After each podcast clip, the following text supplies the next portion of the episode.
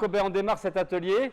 Dans cet atelier, on va parler euh, activité militante syndicale, politique aussi, mais dans des conditions, on va dire, particulières. C'est dans le cadre de rapports euh, coloniaux, de rapports de domination coloniale.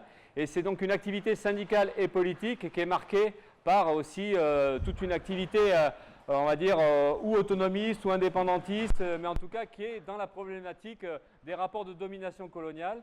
Et euh, là aujourd'hui, donc on a plusieurs invités, euh, trois invités qui sont des représentants et des représentantes de trois organisations syndicales. Alors je dis de suite qu'au départ on devait être quatre. Euh, le quatrième ou la quatrième invité, c'était un représentant ou une représentante d'un syndicat breton, le SLB, qui n'a pas pu venir bon, par des activités militantes, puisque je crois qu'ils se réorganisent aussi, et puis ils ont fait un congrès tout récemment.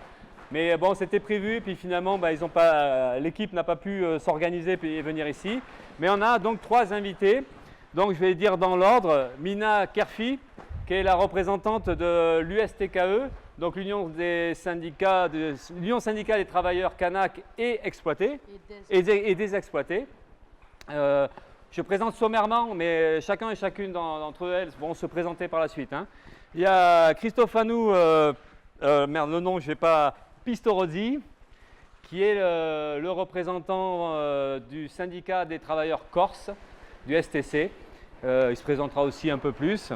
Et puis il y a Arjitsu Dufo, qui est représentante, militante euh, du syndicat LAB, qui est un syndicat basque et nord, basque nord, mais le LAB existe aussi basque sud, mais bon, là c'est la section nord, mais bon, pareil, Arjitsu présentera un peu mieux. Voilà, donc en fait, ça sera trois interventions qui vont à la fois se présenter, présenter leur propre organisation, présenter leur activité militante et les problématiques dans le cadre de leur activité militante. Ça va faire trois interventions d'environ 20 minutes, euh, avec la possibilité évidemment, hein, on n'est pas vache, euh, il y a la possibilité de, déborder un peu. L'idée c'est qu'après ces trois interventions, il y a un échange avec la salle, euh, enfin la salle, avec le chapiteau. Euh, et euh, des questions euh, auxquelles répondront les camarades. Et peut-être qu'après, je ne sais pas, on structurera sous forme de conclusion l'atelier. Mais voilà, donc en fait, grosso modo, on a un peu, moins de trois heures pour faire tout ça. Voilà. Sachez que tout sera fait en langue française. c'est comme ça. on aurait pu le faire différemment. J'aurais pu vous lire la note aussi en trois langues.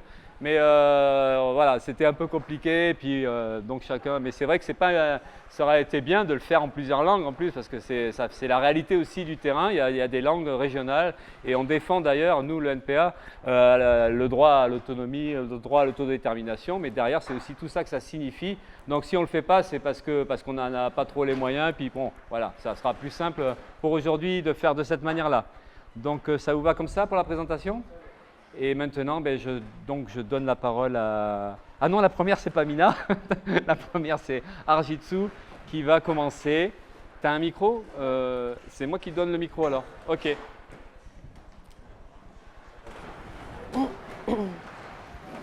Mileshkar, Arachaldeon Denei.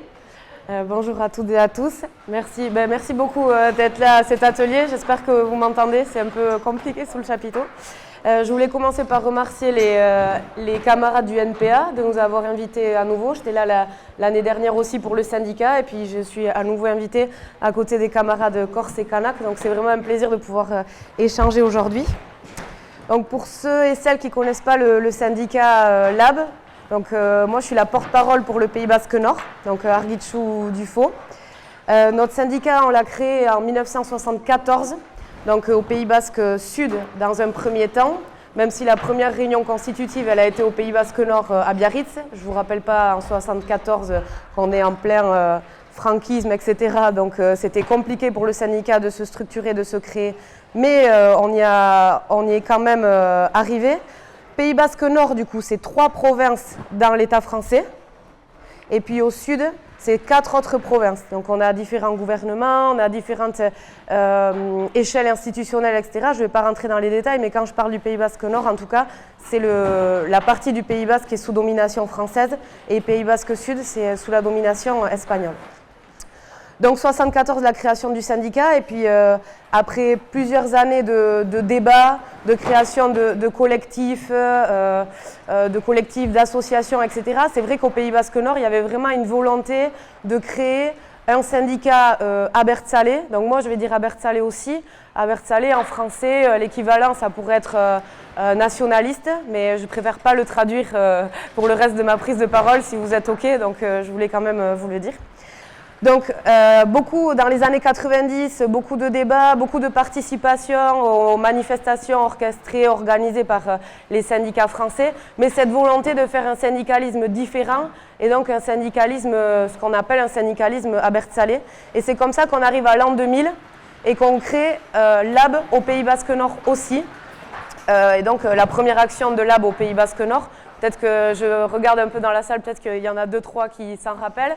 C'était euh, le 1er mai 2000 euh, à, dans les rues de Bayonne, de Bayona, et d'ailleurs un accueil qui avait été très froid, voire glacial, par le reste de l'intersyndical, mais peut-être qu'on aura l'occasion de revenir aussi sur nos relations 23 ans après. Donc année après année, au Pays Basque Nord, ben, on s'est structuré. Hein. Alors au Sud, évidemment, hein, c'est une assez grande euh, ben, structure syndicale, etc. C'est la deuxième force syndicale au Pays Basque Sud. Au Pays Basque Nord, c'est un peu euh, différent. Euh, mais depuis 23 ans, on se présente dans de plus en plus d'entreprises, on crée des sections syndicales, on se présente aussi dans les collectivités, donc dans la, dans la fonction publique, etc. Et puis on participe aussi à différentes luttes sociales hein, qui, qui, existent sur notre territoire. Là aussi, peut-être qu'on aura l'occasion d'en reparler. Je pense que notre euh, notre, participation dans ces luttes-là aussi plus globales, elles sont assez, euh, assez importantes et, remarquables aussi. Tout ça pour dire que LAB, on est le seul syndicat euh, national, organisé nationalement au Pays Basque, et qu'on a donc évidemment un fonctionnement national. Donc on parle, ben, le basque c'est notre, notre langue, euh, c'est notre langue, euh, ben, on s'organise euh, en basque, etc. Et puis, on parle aussi généralement français, espagnol, mais ça, ça se retrouve certainement dans les syndicats de mes camarades à côté. On s'organise par fédération, hein, ça je ne rentre pas dans les détails, mais on a une fédé du privé, de la fonction publique, de l'industrie. On a une fédération un peu particulière, peut-être qu'on pourra le développer après aussi sur l'action sociale, pour défendre les questions aussi plus générales liées à la question des travailleurs sans papier, liées à la question euh, du logement, euh, etc. On a une commission juridique, bien sûr. Et puis on a aussi une autre particularité, deux autres particularités, c'est qu'on a un secrétariat féministe propre aux syndicats, au-delà des revendications, pour euh, justement établir euh, des protocoles, réfléchir le syndicalisme dans notre organisation, mais aussi euh, dans, notre, dans notre pays, et comment lutter aussi contre ces formes de, domination. Et puis nouvellement, depuis le congrès dernier, où Philippe, je me souviens bien, tu étais là aussi, on a créé un nouveau secrétariat, le secrétariat antiraciste. J'avais eu l'occasion d'en discuter l'année dernière, il était tout, euh, tout, tout nouveau, et puis là, il y a un an de, travail quand même qui s'est passé, j'aurai l'occasion d'y revenir peut-être.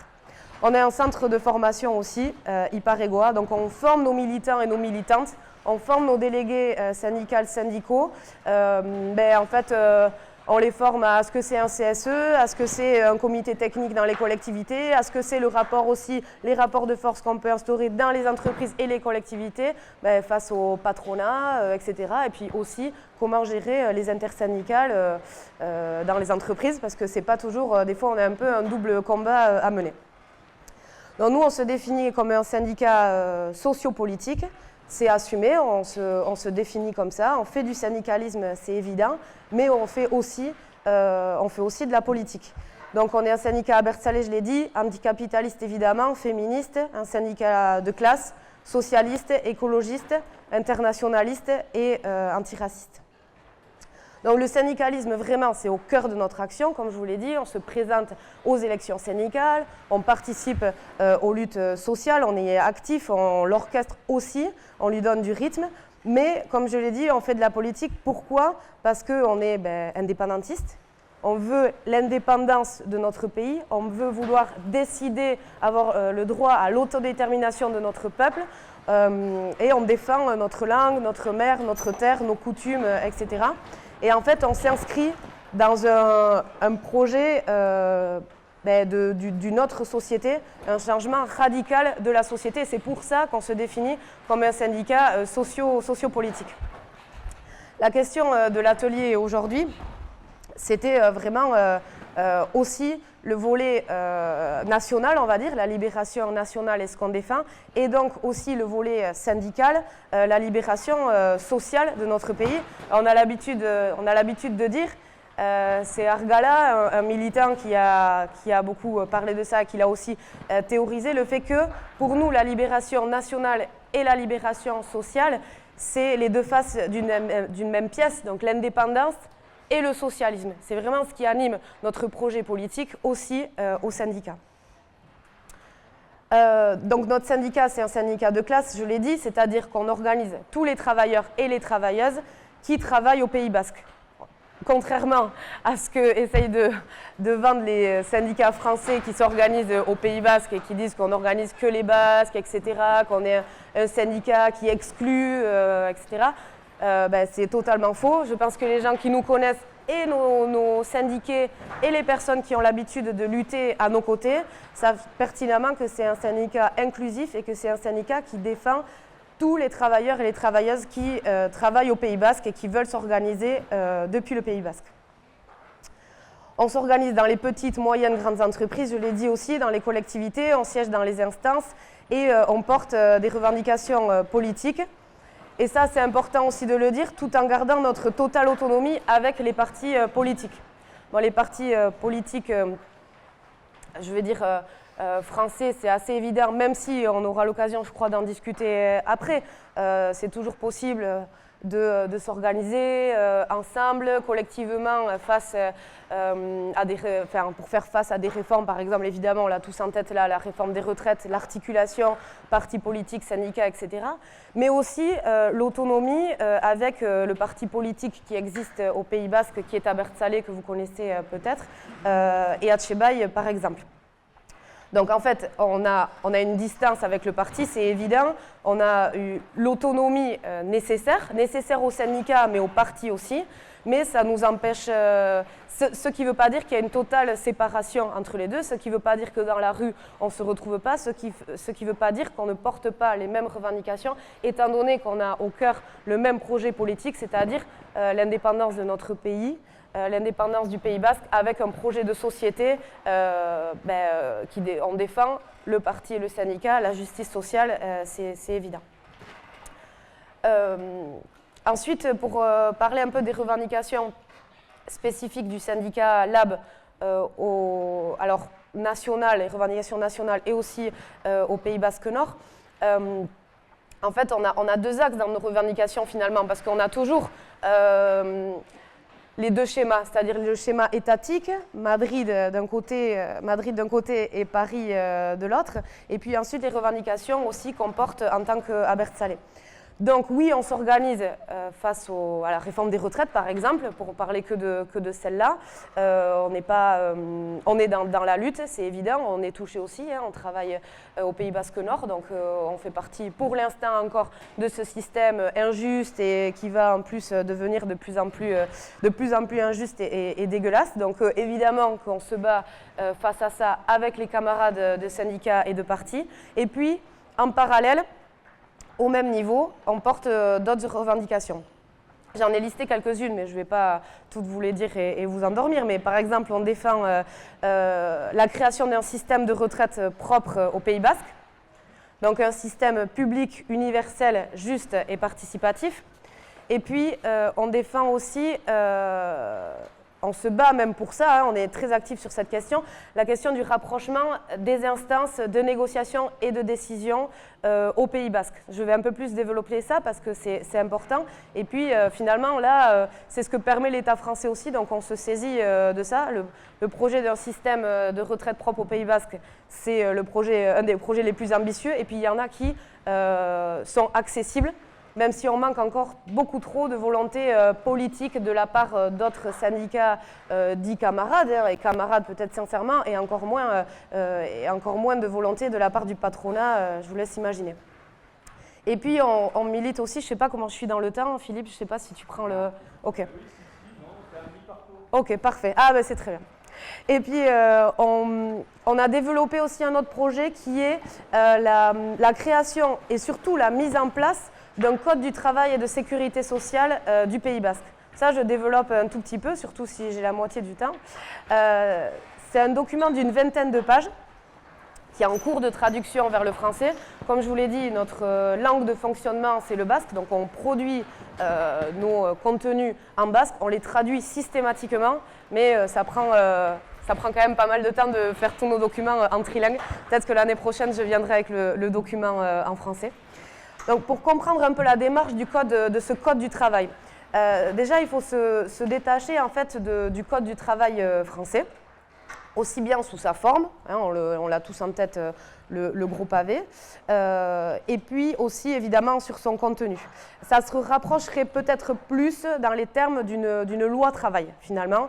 Donc euh, n'ayez pas peur, je ne suis pas El Khomri qui vient vendre une nouvelle loi travail. nous, celle qu'on défend, celle qu'on défend à Lab, c'est justement pour, ben, pour plus de justice sociale dans les liens, dans les liens qui encadrent le travail. Donc, dans notre euh, proposition, c'est plusieurs propositions concrètes, je vous l'ai dit, sur une vingtaine de pages pour encadrer la relation de travail et assurer à tous les travailleurs et les travailleuses des conditions de travail et de vie dignes. Euh, ce qui est finalement pas du tout euh, le cas, aujourd'hui, on en est tous et toutes conscients. L'idée, c'est aussi de replacer nos vies au centre des prises de décision, parce qu'aujourd'hui, évidemment, on prend toutes nos décisions par rapport au, au profit, par rapport au capital, et c'est d'inverser cette, cette donnée-là.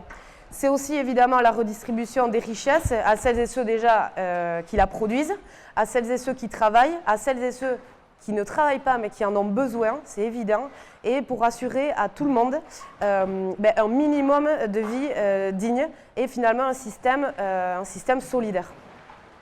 Le texte présente plusieurs mesures. Donc je ne vais pas toutes les énumérer, je vous ai dit c'est une vingtaine de pages, l'année prochaine j'essaierai de, venir avec. Euh, je voulais souligner aussi, avant de rentrer dans, les points de ce Code du travail, c'est que euh, c'est un projet qui vise à encadrer euh, l'emploi, la relation de travail, mais c'est aussi un projet qui vise à reconnaître tous les travaux, c'est-à-dire salariés ou non. Donc ce qu'on dit, bon, nous on le dit en basque Stein Salana, je pense qu'en français on dit, mais vous me dites les travaux liés aux soins, ou le travail de reproduction, je pense que c'est ça le terme pour le traduire euh, correctement, et de l'encadrer aussi. Donc, euh, et aussi, je voulais souligner que notre projet concerne l'ensemble des personnes vivant et travaillant au Pays Basque, et pas que les Basques vivant au Pays Basque, c'est-à-dire peu importe la situation administrative, évidemment, des personnes qui vivent, euh, au pays. Le projet donc, s'étend sur tout le territoire national du Pays Basque, avec euh, des objectifs, euh, évidemment, c'est d'éliminer toute discrimination, discrimination liée au genre, liée à la couleur de peau, origine, identité, orientation sexuelle, etc. Garantir une bonne qualité de vie, ça je l'ai dit, des emplois dignes et, euh, donc assurer le partage des richesses, etc. Et pour assurer finalement la juste répartition entre l'emploi, les travaux liés aux soins et les richesses.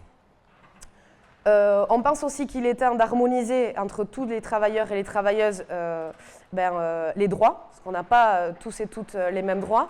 d'harmoniser aussi les systèmes de, de, cotisation, mais évidemment pas comme le vent Macron sur l'harmonisation, etc., lui qui part d'une harmonisation vers le bas. Nous, bien au contraire, on défend une harmonisation vers le haut. Donc quelques points, je, vais essayer de les énumérer un peu vite. Une semaine à 30 heures de travail avec au maximum 5 jours euh, de travail par semaine, au minimum 2 jours d'affilée de, repos, avec un salaire minimum de 1600 euros sur 12 mois. Je précise parce qu'au Pays Basque Sud, c'est d'autres chiffres parce que les salaires sont sur 14 euh, mois. Euh, on est aussi pour fixer un salaire maximum de 1 pour 3, c'est-à-dire que s'il existe euh, s'il existe un salaire minimum, nous on pense qu'il faut aussi plafonner euh, les salaires parce que c'est pas normal qu'il y a des gens qui ont des salaires 10, 20, 30 fois supérieurs euh, au, au, salaire minimum pour une question déjà de la répartition des richesses, mais aussi sur la question de l'impact écologique parce qu'on sait que c'est les riches qui polluent. On veut aussi mettre en place un calendrier propre à notre pays c'est-à-dire détacher euh, euh, des, dates historiques de l'État espagnol, de l'État français et un calendrier laïque. Un système de, retraite publique, je l'ai dit, avec un départ de retraite à 60 ans et un départ progressif à partir de 58 ans, 40% d'emploi la première année et puis basculer à 20 pour la dernière. La création aussi du Conseil du travail, donc euh, ça serait euh, un conseil avec des représentants et des représentantes élus par les travailleurs et les travailleuses pour garantir euh, un dialogue social et puis surtout que ce soit cette instance-là qui dessine les projets, tous les projets qui découleront sur des futures lois travail, réformes, etc. Et puis aussi on défend donc une assurance sociale basque qui garantisse ben, pour toutes et toutes une transparence déjà du système, euh, un système public réellement, et pas parce que là on est en train de basculer sur la privatisation aussi euh, de la sécurité sociale dans une certaine mesure, et donc euh, pour permettre à tout le monde d'être indemnisé dignement. Voilà, donc j'espère que je reviendrai avec le document d'une vingtaine de pages l'année prochaine, on aura l'occasion de rediscuter. Alors ça, c'est ce qu'on défend notre syndicat au Pays Basque, depuis le Pays Basque. Et puis, il y a aussi, euh, évidemment, euh, nos, camarades qui vivent aussi dans d'autres territoires. Ici, euh, le camarade corse et, et kanak. Et puis, tout à l'heure, Philippe l'a dit, les camarades bretons, les camarades catalans, je vais en oublier, hein, les camarades guyanais, guadeloupéens, martiniquais, etc. Sardes, pardon? Puis vous pouvez en citer aussi et, et m'aider parce que j'ai peur d'oublier des camarades. Et c'est très important qu'on puisse euh, travailler ensemble et créer aussi euh, la, solidarité, internationale, c'est évident, et c'est ce qu'on fait euh, tous les jours. Dans notre quotidien aussi, on reste en contact et on est, solidaire parce qu'on on défend les mêmes projets et on vit aussi la même domination. Alors avec des intensités parfois différentes, mais on vit quand même le colonialisme de l'État français. Euh, clairement, et puis euh, pour, euh, pour nous aussi celui de, de l'État espagnol. et en fait, c'est de défendre aussi ensemble le fait que si on est indépendantiste, c'est évident, je ne veux pas parler à votre place, mais je, pense que, que, vous seriez d'accord, c'est que si on est indépendantiste, c'est évidemment parce qu'on on a une identité qu'on défend, on veut défendre notre terre, on veut défendre notre mère, on défend notre langue, nos coutumes, le fait de pouvoir exister, ce qui quand même, euh, sous le franquisme, etc., même avant et après, euh, a voulu nous être violemment euh, arraché avec toutes les, tout le, massacre qu'il y a eu, les, assassinats, des guerres sales, etc. Et puis nous, ce qu'on demande, c'est qu'on veut exister. C'est dans ce sens-là qu'on est indépendantiste, mais aussi parce qu'on on rejette le système de l'État français dans notre cas, qui est injuste, qui est violent et qui nous est, euh, qui nous est imposé. On est indépendantiste aussi parce qu'on a un autre projet de société, je pense qu'on partage euh, quand même ici euh, aussi, et qu'on veut construire dans nos pays un système plus juste et qui, qui n'oppressera personne et qui sera, qui sera vivable et digne pour toutes et toutes les personnes qui, qui y vivent.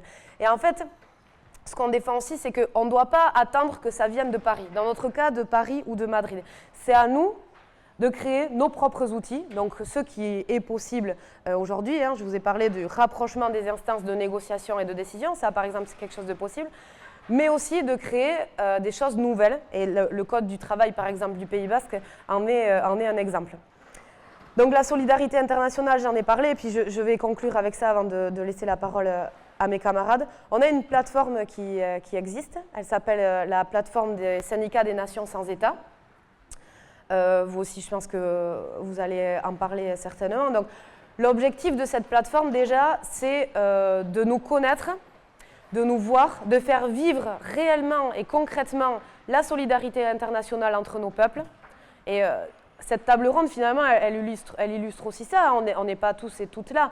Mais en fait, on est en lien tout le temps. On se voit lors de nos congrès et on se voit aussi lors de réunions pour discuter et pour mettre ensemble des choses, euh, pour mettre ensemble des choses concrètes euh, en place euh, et pour créer un vrai front à Paris, à l'État français, avec là, par exemple, alors, il y a des syndicats qui, sont dans d'autres États. Et puis, par exemple, dans notre cas, on essaye euh, ensemble euh, de créer un front euh, ben, à la domination française et à cet État oppresseur. Et donc, nous, à Lab, on croit vraiment, vraiment en ça, au fait qu'on doit s'unir, qu'on doit construire des ponts, qu'on doit faire vivre la solidarité internationale, mais aussi qu'on doit ensemble pouvoir établir une stratégie commune avec carrément des alliances qui pourraient être opérationnelles. Donc ça, je pense que c'est le gros enjeu de nos prochaines années. Ce n'est pas quelque chose qui se fait en quelques semaines, en quelques rencontres et en quelques tables rondes, mais c'est quelque chose que vraiment, on pense qu'on devra, mettre en place. Je conclus juste sur un petit mot sur la rentrée sociale. Hier, j'ai participé à un atelier aussi sur euh, euh, la réforme des retraites, sur les bilans et les perspectives, etc. On sait que ça sera une rentrée sociale euh, qui risque d'être active aussi. À nouveau, on doit être unis. les syndicats des organisations françaises, hein, alors nous, par exemple, Lab, c'est ce qu'on essaye de faire. On essaye vraiment de faire vivre une intersyndicale au Pays Basque Nord. Aujourd'hui, on est toujours euh, exclu de cette intersyndicale. L'intersyndicale française XXL, telle que vous la connaissez, qui est construite à Paris, eh bien, au Pays Basque, elle ne croit pas tout à fait au XXL, ou en tout cas pas au XXL plus Lab. Donc on est encore euh, exclu et on ne peut pas participer au même titre que d'autres syndicats euh, dans cette lutte. Peut-être qu'il en sera différemment à la rentrée sociale de cette année, on ne sait pas. il s'avère que face à ça, quand même, pour contrer euh, cette bêtise de l'intersyndicale, on a quand même réussi à créer des liens avec euh, des syndicats, euh, des syndicats comme Solidaire et comme FSU. Je tiens quand même à le souligner pour ne pas les mettre dans, le même panier que l'autre intersyndicale, évidemment. Et donc, créer des liens avec les, organisations syndicales françaises, politiques aussi, quand c'est possible. Et évidemment, l'évidence, c'est avec les syndicats, euh, camarades que j'ai à côté de moi, et aussi les Bretons, Martiniquais, Guyanais, euh, Guadeloupéens, Catalans, etc. Euh, voilà. Et excuse-moi, et évidemment les camarades réunionnais, merci de me le rappeler. et les camarades béarnais, merci de me le rappeler, Philippe un tout, tout dernier mot qui est détaché euh, de la, lutte propre aux syndicats, mais quand même, évidemment, devant vous, les camarades, je tiens à, euh, à le rappeler. Au Pays Basque, on a encore et toujours des prisonniers, des prisonnières politiques, des exilés et des déportés. Et je pense que c'est important, si on lutte, s'ils sont euh, déportés, exilés, prisonniers, c'est pour avoir porté la lutte politique et la lutte sociale aussi. Et donc je tiens aujourd'hui ben, à leur faire un clin d'œil et, devant vous leur dire qu'on pense à eux et qu'on lutte au quotidien pour leur libération et qu'ils puissent aussi revenir vivre euh, au pays. Voilà. Miles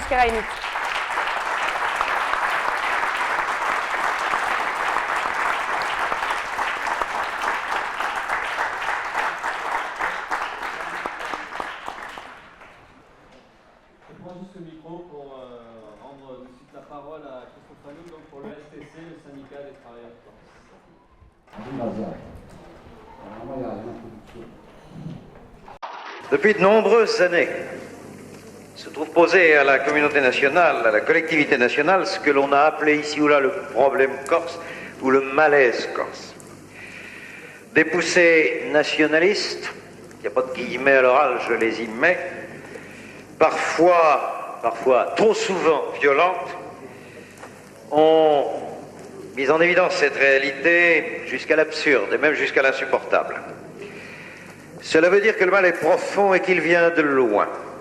Je voudrais demander que l'on se souvienne. La France a acheté les droits de suzeraineté sur la Corse à la République de Gênes, mais il a fallu une guerre pour les traduire, et nous y perdîmes davantage d'hommes que dans la guerre d'Algérie deux siècles après. Pendant que nous construisions sous la Troisième République notre démocratie locale, nos conseils généraux, nos libertés communales, la Corse étaient sous gouvernement militaire. Je me souviens également qu'en 1962, quand les premières centaines de terres mises en vente au profit de la paysannerie corse par le Comsomivac furent réservées à raison de 90% à nos compatriotes de retour d'Algérie, en effet en déshérence, il aurait mieux valu avoir une autre répartition entre la Corse et le continent de cette charge du rapatriement de nos compatriotes d'Afrique du Nord. Et nous avons porté là à la Corse un coup dont vous savez qu'elle n'est pas encore tout à fait remise. Alors, voilà, je, voulais vous faire écouter, euh, alors c'est pas un discours, c'est euh, Michel Rocard le 12 avril 1989 à l'Assemblée, dont il était Premier ministre à l'époque. Donc il répondait à une question simple hein, des députés. Mais ce qui est important, déjà, il, raconte un peu en deux phrases un peu l'histoire de la Corse. Mais ce qui est important, c'est qu'à ce moment-là aussi, il y avait un, grand, un gros conflit en Corse pour, pour la prime d'insularité, en fait donc, euh, euh, qui s'est traduit pendant un mois de grève, et, euh, mais de grève générale, carrément générale, parce que ça, ça c'est peut-être une chose qu'on ne verra plus. J'espère qu'on le verra, parce que les situations actuelles, il y a toujours une cause à effet. Donc voilà, pour moi, c'était important que, vous vous situiez déjà au niveau, au niveau historique. Maintenant, le, syndicat, donc le syndicat que je représente, le syndicat des travailleurs corses, donc c'est poursuivre toujours plus. Voilà le cap qu'exige la lutte des libérations nationales et sociales. À la création en 1984, le syndicat des travailleurs corses, où certains prévoyaient que c'était un syndicat mort-né, que l'existence même d'un syndicat corse pour et par les Corses était artificielle. Pourtant, le STC, aux côtés d'autres syndicats et associations, a permis à la lutte des libérations nationales d'investir le terrain public. Les associ, regroupés au sein de la Gunculta di associ nationalistes, deviendront le STC.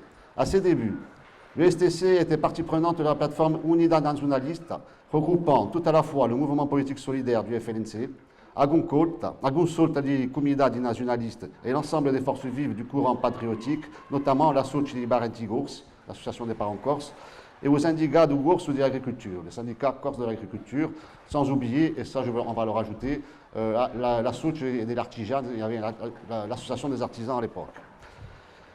Le syndicat, il est resté fidèle à son engagement, à son engagement de combattre et d'avancer ensemble, chacun dans son rôle et ses missions. Poursuivre, c'est bien plus que la persévérance, la continuité dans l'effort. Poursuivre, c'est plus que jamais investir des chambres fortes qui impactent ou peuvent impacter les travailleurs corses, notamment la question de l'autonomie, la capacité, changer la structure des systèmes de protection sanitaire, économique et sociétale, des institutions du peuple corse. Poursuivre autrement, autrement dit développer ce qui est déjà entrepris et s'engager au-delà de cette frontière, c'est la raison d'être et l'exercice même d'un contre-pouvoir. Et c'est pour autant, d'autant plus, une impérieuse nécessité lorsque les pouvoirs de l'État central s'ingénient à faire peser le poids de leur errement sur les seuls travailleurs au détriment de leur santé, de leur épanouissement et de leur émancipation. Et c'est d'autant plus un devoir lorsque les pouvoirs corses laissent en jachère le débat public en peinant à formuler et proposer une ambition collective concrète et concertée. C'est bien la de la libération nationale et sociale qui commande à notre syndicat de contribuer toujours plus à la vie démocratique. En aucun cas, il ne s'agit d'une incise faite au rôle de chacun. La mission de notre syndicat, c'est d'enrichir le débat public, de faire surgir les questions, les besoins et les propositions que les travailleurs corps se posent, déplorent l'insatisfaction et l'élaboration de l'intérêt d'une société dynamique, protective, protectrice de tous les siens, marchant avec diligence sur le chemin qui assurera le bonheur de ses enfants et pérennisera son essence et sa place dans le monde. Poursuivre, c'est étayer et être en mouvement sur le terrain des luttes. C'est ce à quoi s'emploie depuis 39 ans le STC, qui est la Maison des travailleurs corses. Poursuivre, c'est rester vigilant et ouvrir de nouveaux fronts. C'est également ce dans quoi se reconnaissent les travailleurs corses comme l'attestent les résultats des élections professionnelles successives depuis la création du STC. Organisation syndicale promise à l'échec, mise à l'écart de là où se construit l'essentiel par un État, niant l'évidence du nombre et oublieux du principe de la représentativité réelle, placée devant le défi de l'unité et de la cohérence, le STC n'a pas sombré, le STC n'a pas failli, le STC est là, debout, plus déterminé et renforcé que jamais à servir toujours plus et mieux la promesse fondamentale qu'il a faite aux travailleurs corses. À poursuivre ainsi, le STC est devenu le syndicat largement majoritaire en Corse, après avoir obtenu dès 2002 aux nationalistes la première victoire électorale, la présidence du Conseil des prud'hommes de la Corse du Sud, puis en, 2010, en 2008 également celle, celui de la Haute-Corse. Il n'a jamais cessé de progresser dans les instances du dialogue social, des entreprises et des, administrations, jusqu'à obtenir, il y a quelques mois, plus de 55% des voix aux élections de la fonction publique territoriale et hospitalière. À poursuivre ainsi, le STC est devenu le syndicat le plus présent de Corse, le plus proche de tous les travailleurs corses. Il a conduit sa mission à bien, proposer dans chaque secteur économique ou social, dans chaque entreprise administration, un lieu, une main, un élan, un appui et une structure aux travailleurs et retraités de Corse afin de, de faire défendre leurs droits légitimes. À poursuivre ainsi, le STC est devenu le syndicat incontournable que l'État et les élus de la Corse se doivent de considérer et d'écouter parce que ceux qui font le service public sont aussi des Corses, et surtout des Corses, parce que le nombre et le résultat des élections lui commandent d'accepter la réalité et de s'adapter aux besoins démocratiques. À poursuivre ainsi, le STC a fait vivre le sens et a fait avancer pas à pas les libérations sociales et nationales de la Corse. Les derniers contenus concrets obtenus dans ce double objectif en témoignent, comme la revalorisation de l'indexation de l'indemnité compensatoire pour frais de transport, dont euh, la grève de 1989, la revalorisation de l'ITRC avec la demande d'extension et l'élargissement à tous les travailleurs de Corse, soit 80 000 salariés, la prise en considération de la pénibilité à des besoins élémentaires de tous les personnels. Poursuivre, c'est ce que nous devons à ce, à ce, que nous sommes, à ceux qui nous ont construits là où nous sommes, à ceux qui demain reprendront le flambeau. Le STC sera également toujours là parce qu'il est il est l'un des maillons de la solidarité fraternelle avec les prisonniers politiques, les victimes de la répression et toutes les forces vives de la jeunesse en lutte pour la réappropriation de leurs droits sociaux et nationaux. Ces combats, comme ceux des droits éducatifs et culturels, s'inscrivent plus que jamais dans le fil historique de la libération nationale. Toujours là parce que les appétits de la prédation n'auront jamais de cesse de profiter des pesanteurs, des facilités du système français, comme de la faiblesse du politique pour tirer avantage au détriment des légitimes droits des Corses et au mépris de la libération sociale.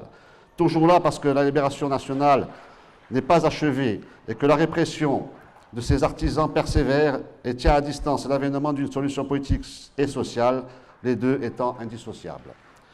La vigilance et la présence à tout instant, en tout lieu, sont impérieux pour relever le défi. L'année 2023 démontre combien il est nécessaire de toujours poursuivre, combien il est indispensable de ne céder en rien, combien il faut engager à approfondir l'investissement là où certains souhaiteraient passer outre l'épanouissement. La participation, la qualité, la juste récompense du travail des travailleurs corses. L'inflation incontrôlée et les phénomènes spéculatifs redoublent les effets d'une économie exangue parce qu'abonné à la seule rente et accélère la précarisation des travailleurs corses et leurs familles. Le gouvernement démembre le droit social en retirant les garde-fous qui équilibraient la relation entre l'employeur et le travailleur au plus près de l'entreprise et en amoindrissant les protections et le développement économique et sanitaire des travailleurs par le retardement de l'âge au départ de la retraite, comme la diminution de la durée du montant des allocations de chômage. Les représentants du peuple corse peinent à imaginer un projet de société autonome, intégrant un volet social, au sein de laquelle la protection sociale serait adaptée aux enjeux et aux spécificités de la Corse. Engoncés dans un rapport naïf, passif et passéiste avec l'État, ils n'osent pas dépasser les cadres obsolètes au sein desquels leurs interlocuteurs se jouent de l'agenda politique et des rapports de force parlementaires parce qu'ils ne souhaitent pas consentir quoi que ce soit d'autre que l'accessoire et le marginal. Le patronat, souvent appuyé par l'exemple des administrations, maintient l'enrayement de la corsisation des emplois pour faire pression sur les salaires et s'épargner un juste partage de la richesse qu'il tire des ressources de la Corse, notamment du patrimoine, de l'énergie et de la créativité de son peuple. Dans certains secteurs, il ubérise et exploite les conditions de vie les plus vulnérables, personnes en situation de précarité, étrangers, pour acquérir indûment des marges et s'assurer une mainmise féodale sur les travailleurs corses. Parce que poursuivre, c'est donner de la continuité, c'est honorer ce qui a construit par ceux qui incarneront toujours le visage, et la sagesse du STC. La maîtrise du STC procède de la préservation du peuple corse comme une communauté de destin dont l'un des droits fondamentaux est la capacité des Corses à pouvoir travailler dans leur pays. Le droit commun de la fonction publique imposé par l'État à la Corse et le modèle économique produit par le patronat corse continue de contribuer au déséquilibre démographique, sociétal et culturel prononcé qui noie l'identité collective du peuple corse au surplus d'une détérioration sans équivalent des conditions de travail, notamment en termes de partage de richesses et de capacité à faire susciter des travailleurs corses quand bien même ils arriveraient à accéder à un emploi dans les entreprises. La jeunesse corse reste boudée par les opérateurs de l'État. En dépit des sacrifices financiers consentis à leurs études, ils ne peuvent exercer et tirer le fruit de leurs compétences sur leurs terres, comme en témoignent les statistiques, du chômage et les emplois créés, souvent très peu qualifiés. La paupérisation des travailleurs corps, c'est un phénomène qui s'est cristallisé, s'étend et s'accélère en cause les choix économiques de l'État, le privilège fait à la rente par le patronat au détriment de l'investissement d'une vie chère, notamment la grande distribution et le secteur des carburants, au profit de quelques-uns, et que l'État, pourtant si prompt à brandir l'égalité, laisse perdurer et ne compensant aucun surcoût, en ne donnant aucun moyen aux élus de la Corse de casser une logique d'octroi qui confine aux raquettes et pire, en rognant les petits dispositifs d'allègement fiscaux dont bénéficiaient quelques produits de consommation à l'instar des tabacs. La spéculation immobilière et foncière, à l'œuvre à l'œuvre aggrave et se nourrit à cette alarmante situation de dépérissement de l'économie de la Corse. À cet égard, les 5000 arrivées annuelles sur le territoire justifient le besoin de corsiser les emplois. Alors, euh, je, voudrais, préciser, parce que peut-être le, mot corsisation des emplois, peut-être pour vous, ça peut vous choquer. Donc, si vous voulez, euh, mettez-vous dans la tête que c'est euh, emploi, local, on va dire. Faut pas que, voilà, c'est pas, c'est pas, hein. Ça se corse peut-être. Donc, le besoin de corsiser les emplois, la plus forte proportion de flux migratoires est celle des personnes ayant répondu à une offre d'emploi et le consolider à des saisonniers qui finissent par rester à l'année, voire par des personnes en déshérence pensant que la misère est moins pénible au soleil et qui accroissent le déséquilibre entre l'offre et la demande d'emploi. C'est pourquoi il est indispensable de gagner la bataille de l'emploi local en installant définitivement la charte de l'emploi local comme une norme d'émancipation nationale. Elle ne peut plus être qu'un code de bonne conduite. C'est là le mérite d'exister et de créer une réflexion collective. Elle n'a toujours pas produit d'effet d'entraînement. En effet, d'une part, les organismes représentatifs du patronat corse refusent toujours de ratifier cette charte proposée par la présidence de l'Assemblée de Corse. Et d'autre part, ceux qui l'ont signé, à l'instar des chambres consulaires, semblent réserver ce recrutement local qu'à leurs propres ressources humaines, oubliant ainsi qu'il aurait dû faire l'objet d'un engagement actif de la part de leurs ressortissants. La problématique des carences sur le plan de la formation est régulièrement servie pour justifier le recours à des compétences extérieures à la Corse, mais cet argument, qui confine aux préjugés, est un écran de fumée pour masquer une réalité alarmante. La volonté manifeste du patronat de ne pas recruter localement, également partagée par les institutions de la Corse, qui privilégie le recours des contractuels extérieurs aux propres ressources humaines qualifiées dont elles disposent dans les effectifs. Les années à venir sont d'autant plus décisives que la Corse est en passe d'atteindre un point de non-retour et la réponse institutionnelle, institutionnelle devra intégrer la corcisation des emplois. Cette réalité de ce combat sont plus que jamais d'actualité et justifient qu'ait été créé le STC. Les succès électoraux et les succès d'adhésion, loin devant toute organisation syndicale française, nous obligent à aller plus loin que la défense de tous les travailleurs corses, en étant sur le terrain au plus proche d'eux. La responsabilité qui procède du fait démocratique, un taux de syndicalisation et de participation des élections record, c'est de continuer l'œuvre de chacun, de ceux qui ont fondé, préservé et, développé le, STC, qui ont investi leur temps, leur énergie et leur talent pour donner au peuple corse l'espoir et le chemin de libération nationale et sociale.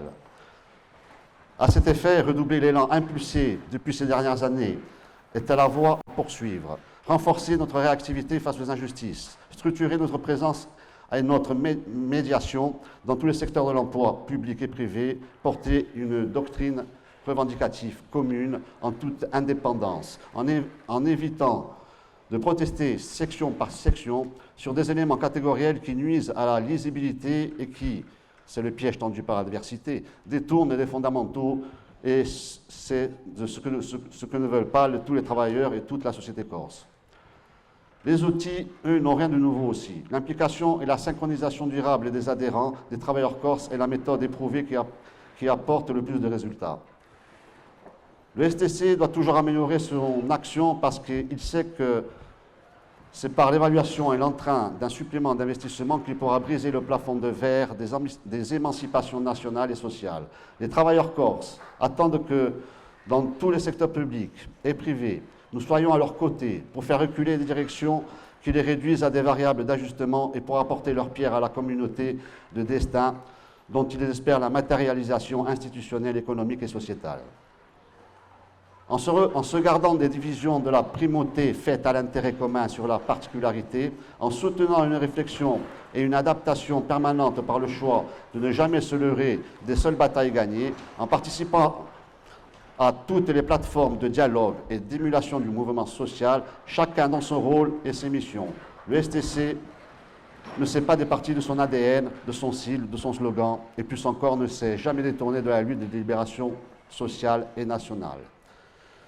Si le nationalisme politique a inscrit, son message à l'agenda politique dès 1982 et remporté depuis 2015 toutes les élections territoriales et les trois quarts des élections parlementaires, ce nouvel environnement de la lutte des libérations nationales et sociales donne au STC une responsabilité plus aiguë, à exercer toujours mieux son action syndicale.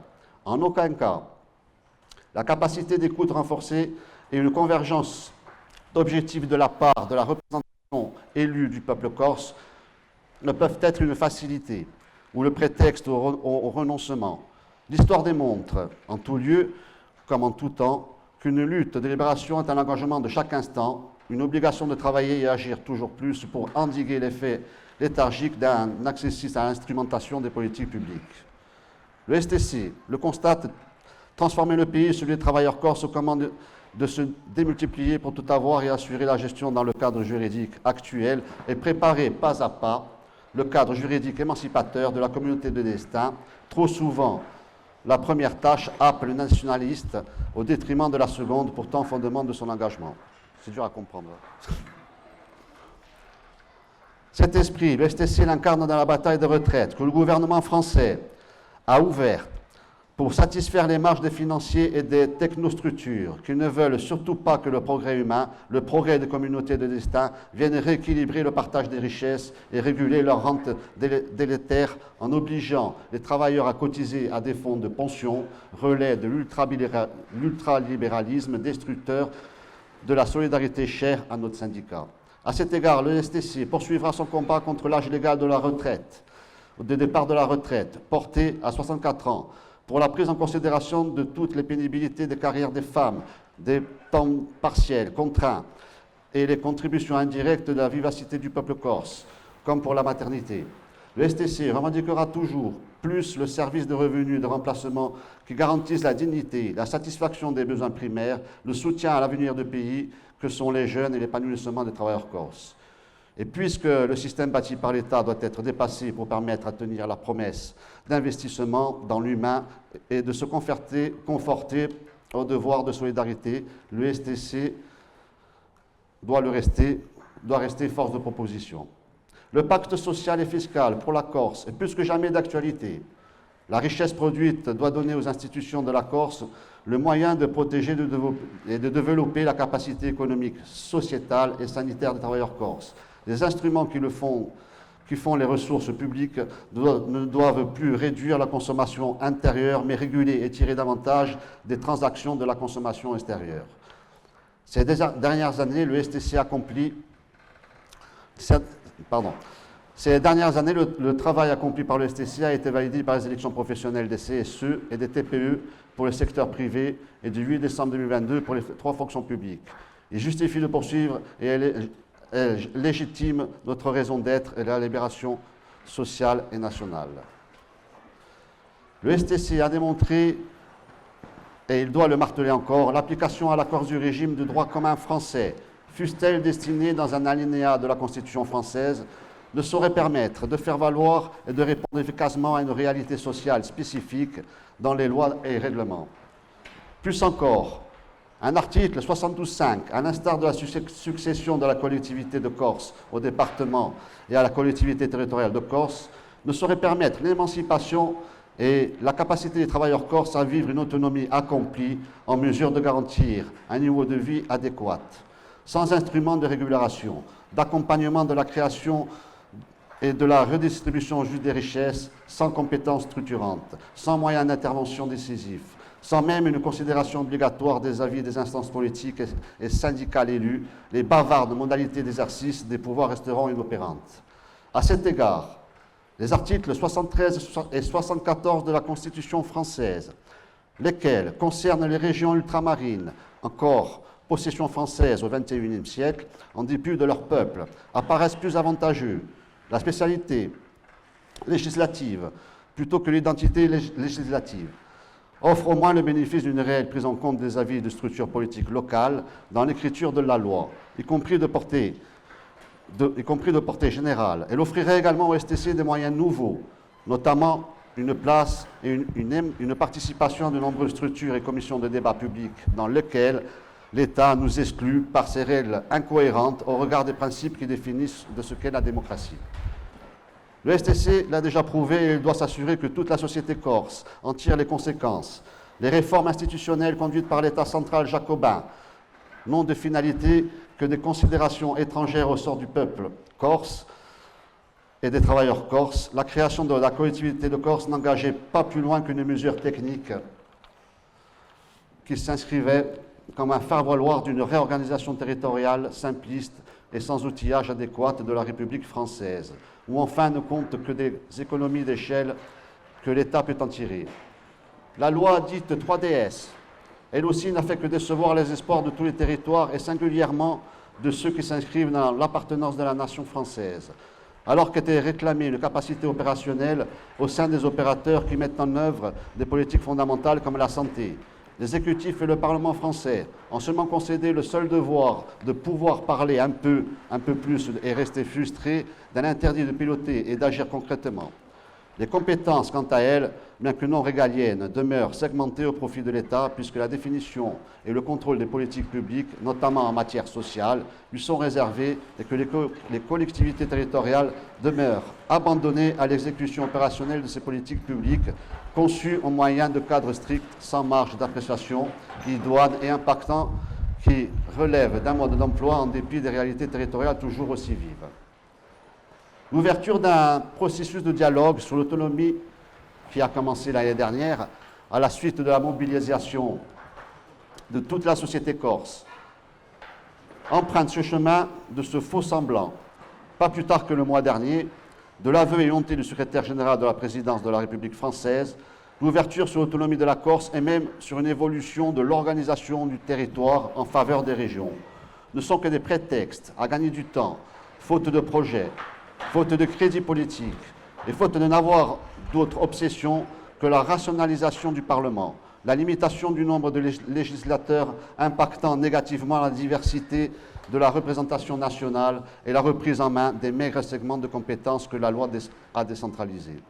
Pour autant, au-delà de ne pas être dupe des intentions du gouvernement, le STC doit, le placer devant la, doit placer devant la responsabilité de sa parole, fût-elle délivrée approximativement.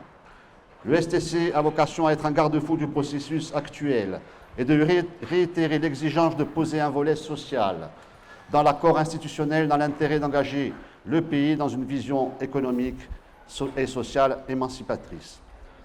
Le STC rappelle et rappellera sans cesse qu'il ne saura y avoir de solution politique si la voix des travailleurs corses n'est pas entendue, si, en définitive, aucun dispositif nouveau ne permettra de sortir des atteintes, des atteintes permanentes du droit social et du travail, de l'absence d'accompagnement social adapté à une île marquée par la prédation et partant une précarité galopante, plaçant déjà plus de 75 000 personnes sous le seuil de pauvreté pour une population de 350 000 habitants. J'ai bientôt fini. Le STC, il le STC doit être entendu par le gouvernement et ses missi dominici. Il ne peut y avoir de débat public et de projets structurants pour la Corse qu'entre membres d'assemblées délibérantes ou membres d'exécutifs.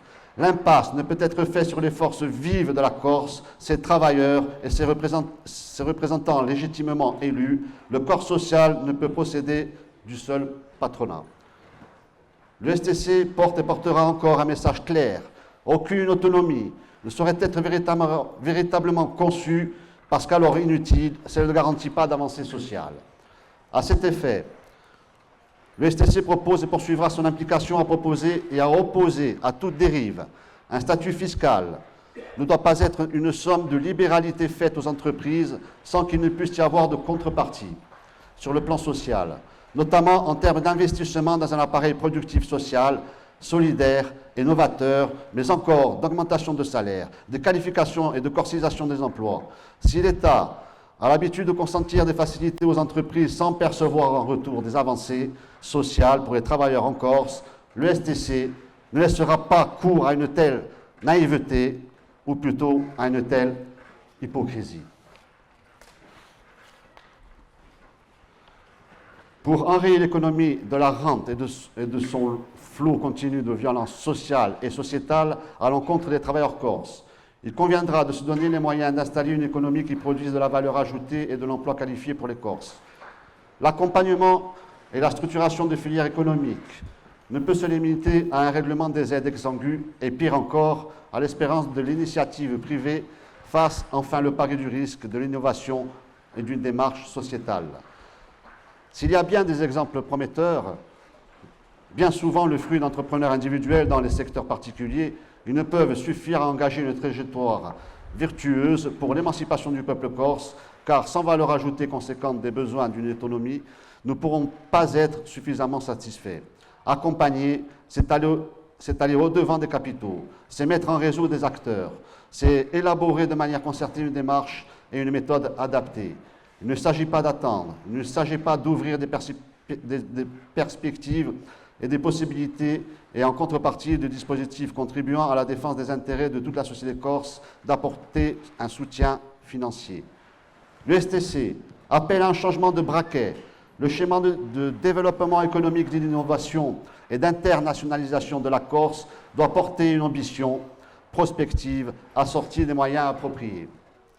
À défaut, la concurrence internationale nous placera dans une situation toujours plus dépendante d'un État aux finances et aux capacités de rebond exangues et d'une Union européenne trop affairée à colmater les brèches des bassins de population plus, conséquentes que la nôtre. Anticiper, c'est aussi l'ADN du STC qui justifie la raison d'être et l'explication de la confiance des travailleurs corses. Je vous remercie de votre attention. Vous pouvez vous réveiller.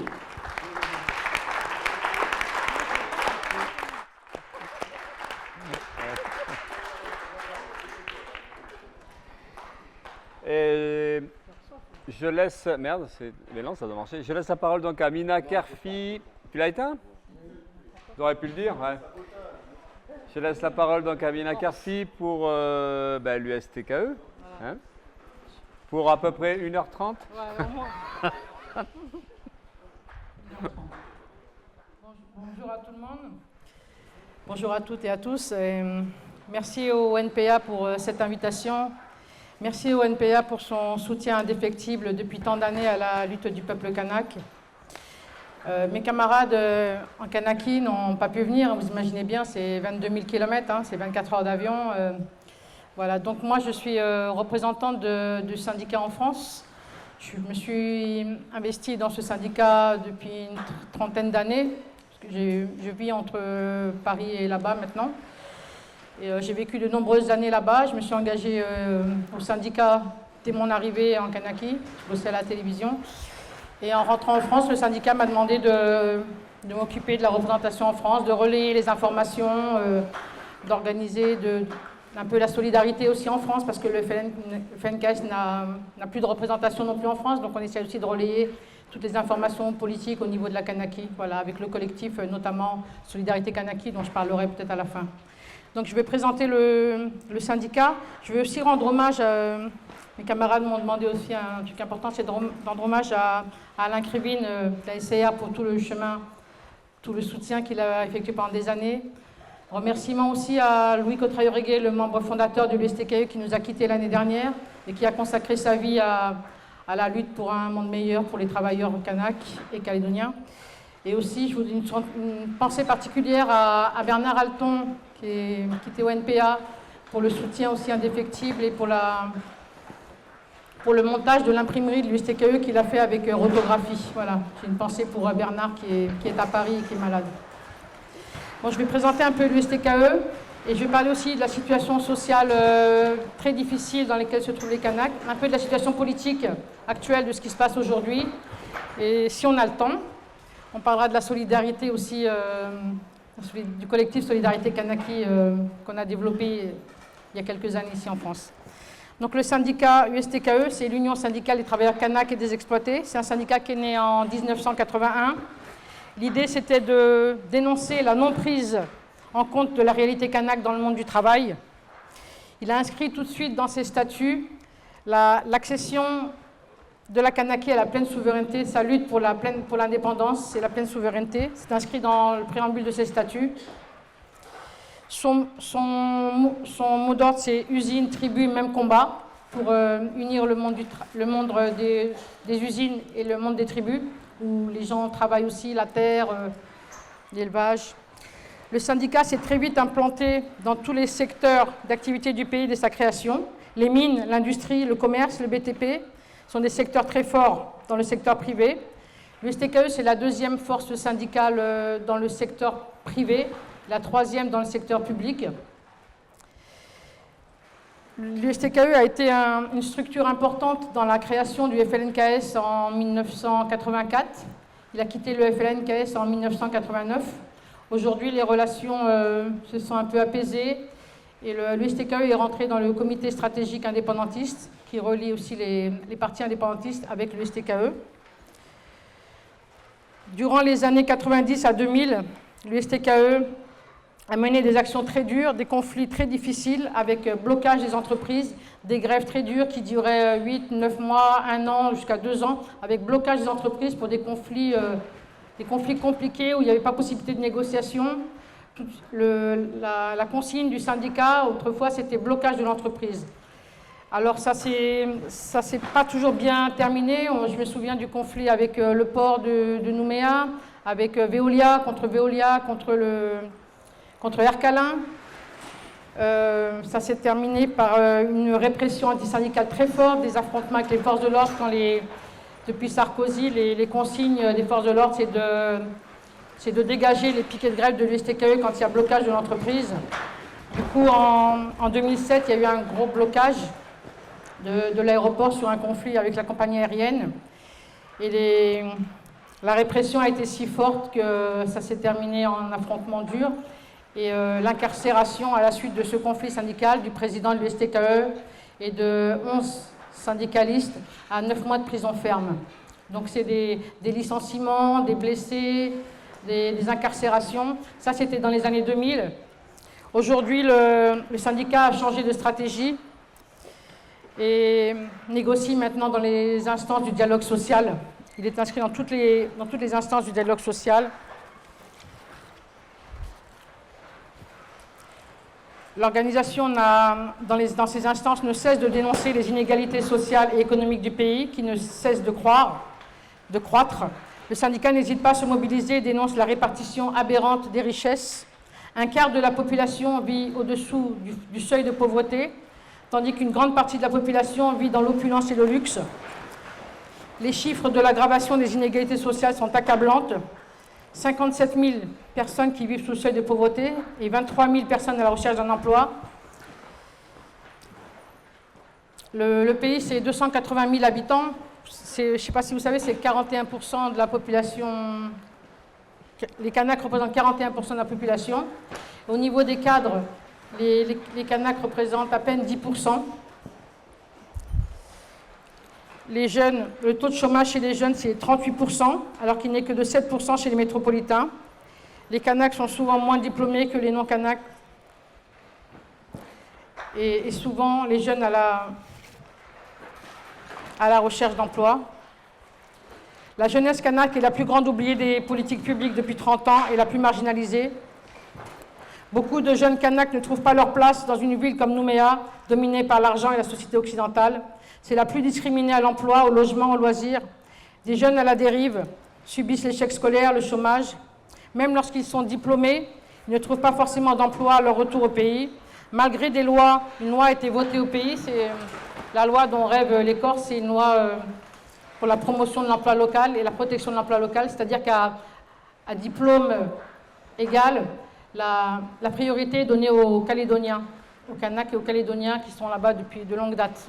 C'est une loi pays, parce que le pays est, autonome dans matière sociale. Vous savez que c'est un pays qui est en, voie de décolonisation, qui bénéficie d'une large autonomie. Et aujourd'hui, la, la Kanaki, euh, ce sont les indépendantistes qui sont à la tête des deux grandes institutions.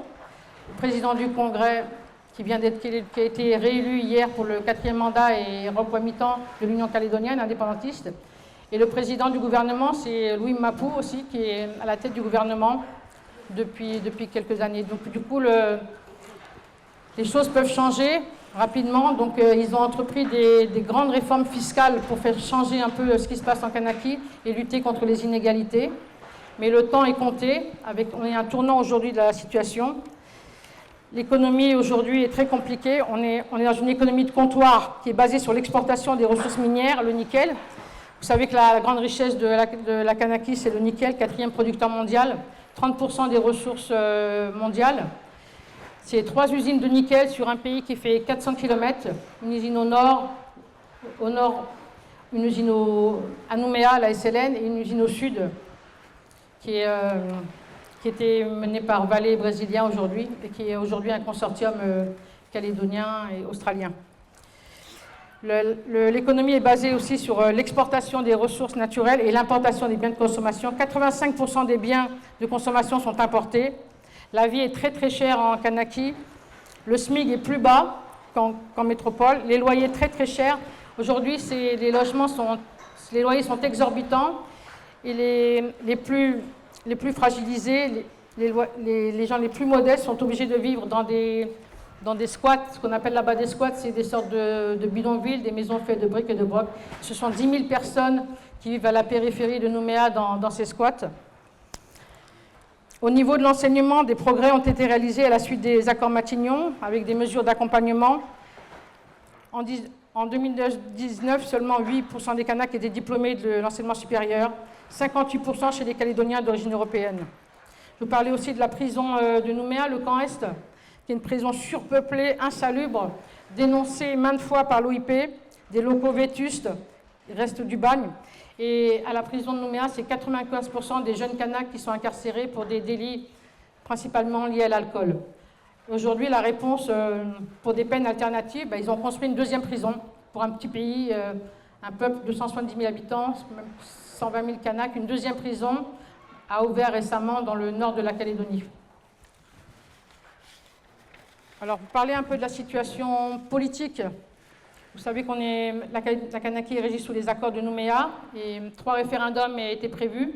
Il y a eu deux référendums en 2018 et 2020 avec une, une participation très très forte des Kanaks, participation de 85%. Donc, je ne sais pas si vous vous souvenez des résultats. Je parle du oui. Hein. Le oui, c'était 43% pour le oui au premier référendum, au deuxième référendum, 47% pour le oui. Il ne manquait que 9000 voix. 9000 voix, il manquait pour euh, accéder à l'indépendance, c'est-à-dire à, accéder à l'indépendance et récupérer les compétences régaliennes, parce qu'aujourd'hui, la plupart des compétences euh, ont été transférées de la France vers la Kanaki. Il reste que les compétences, euh, l'enseignement supérieur et l'audiovisuel. Donc il reste les compétences régaliennes à, transférer. Et si ce référendum avait été gagné, on aurait transféré euh, euh, progressivement les compétences régaliennes. Ce n'est pas ce qui s'est passé avec le troisième référendum. Le troisième référendum a été décidé, la date a été décidée unilatéralement par l'État français en pleine épidémie de Covid. Et ce sont les Kanaks, bien sûr, qui étaient les plus touchés par l'épidémie de Covid. Donc ils avaient demandé le report de cette date parce qu'ils étaient en période de deuil et c'est très compliqué chez les Kanaks de, faire une campagne pour un référendum quand ils sont en période de deuil. Donc euh, l'État a refusé de reporter le référendum et a organisé ce référendum en, plein Covid. Du coup, les, mouvements indépendantistes avaient décidé de boycotter ce référendum. Ils avaient prévenu qu'ils boycotteraient ce référendum si, euh, si c'était maintenu. C'est ce qu'ils ont fait. Du coup, bien sûr, le oui a, été, a gagné à 96%, alors qu'il était à à 53, avec une abstention des Kanaks de 57%, alors qu'ils ne représentent que 39% de la population. Ça veut dire qu'aujourd'hui, une bonne partie des, des, Calédoniens, qu'on appelle les Caldoches, qui votent aussi pour l'indépendance et qui se sont abstenus à ce référendum. Alors qu'est-ce qui se passe aujourd'hui? Les, les, bien sûr, le mouvement indépendantiste refuse les résultats de ce référendum. une procédure a été euh, menée à, la Cour internationale de justice pour dénoncer ces résultats. Donc c'est en cours, c'est un avis consultatif, mais qui va peser. La droite aujourd'hui euh, gonflée à bloc par euh, le résultat, ces trois résultats qui disent gagner. Macron est venu et les a confortés dans ce résultat en disant que la, Calédonie avait choisi de rester français. Il est revenu dernièrement pour affirmer euh, ce, choix de rester français. Il a commencé par dire qu'on est sur une terre française. Il a fait un discours euh, que les indépendantistes ont jugé euh, infantilisant, agressif, colonialiste et impérialiste. Il a parlé de dégeler le corps électoral. Vous savez que le corps électoral, euh, là-bas, tous les acquis, les acquis ont été de longues batailles, de très longues batailles. Les Kanaks ont réussi, le mouvement indépendantiste a réussi à, faire geler le corps électoral, c'est-à-dire pour les élections provinciales, qui touchent directement le pays, et les élections référendaires, tout le monde ne peut pas voter. Ça a été une très très longue bataille. Ça a été imposé que le corps électoral soit gelé. Pour les Calédoniens, les Caldoches, il n'y a pas de souci. Pour les gens qui sont là-bas depuis longue date, et les métropolitains, bien sûr, veulent voter, alors qu'ils sont très hostiles à l'indépendance. Les, métropolitains nouvellement arrivés. Du coup, le, corps électoral est gelé à, 25 ans. Il faut, être arrivé sur le territoire avant 94 pour pouvoir voter au référendum et aux élections provinciales. Bien sûr, il y a 40 000 personnes aujourd'hui qui crient à la discrimination, au racisme, à l'apartheid, même on entend ce mot-là, parce qu'ils ne peuvent pas voter. Alors qu'ici en France, euh, bien sûr, leur argument c'est de dire qu'on on paye des impôts, on participe à la vie, on a monté une entreprise, on veut, on participer à la vie du pays. Alors qu'ici, euh, les étrangers n'ont pas le droit de vote au municipal, alors qu'ils payent des impôts. Euh, mes parents sont en France, d'origine algérienne, hein, parents ouvriers algériens qui sont en France depuis les années 40, n'ont jamais eu le droit de vote au municipal. Alors voilà, moi c'est un argument qui ne tient vraiment pas debout. Alors Macron a, ce qui va se passer aujourd'hui, c'est qu'il veut changer le, corps électoral, alors que pour les, indépendantistes, c'est la ligne rouge à ne pas dépasser. Ils, vont, ils ont accepté, contraints et forcés, de venir à Paris au mois de septembre. Le 4, entre le 4 et le 9 septembre, ils vont venir à Paris pour discuter. Eux, ils veulent discuter de rester sur ce corps électoral et de ne pas changer de statut avant, avant qu'il y ait un consensus. Parce que le, le, Macron, il a, poussé par la droite coloniale, veulent, un statut définitif euh, pour la Calédonie. Alors, je ne sais pas, une large autonomie, une indépendance partenariat, on ne sait pas trop. Il va y avoir des élections provinciales en 2024. Et ce qu'ils veulent, c'est changer ce corps électoral euh, avant ces élections 2024. Alors, pour changer ce corps électoral, il faut changer la Constitution française, parce que c'est un corps électoral qui a été constitutionnalisé. Il y a eu un changement de Constitution.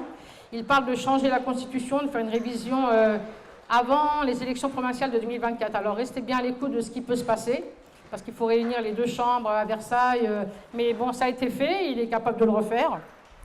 Voilà. Les Kanaks aujourd'hui euh, sont majoritaires, il veut, euh, il veut inverser la tendance. Voilà, je parlerai peut-être de la solidarité Kanaki un peu plus tard. Ou...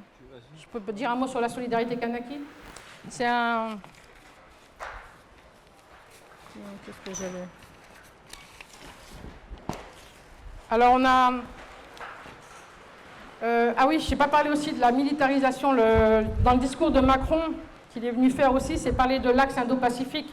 Maintenant, il veut développer l'axe euh, Indo-Pacifique parce qu'il se dégage aujourd'hui, forcé et contraint de dégager de l'Afrique. Il veut développer la militarisation du Pacifique.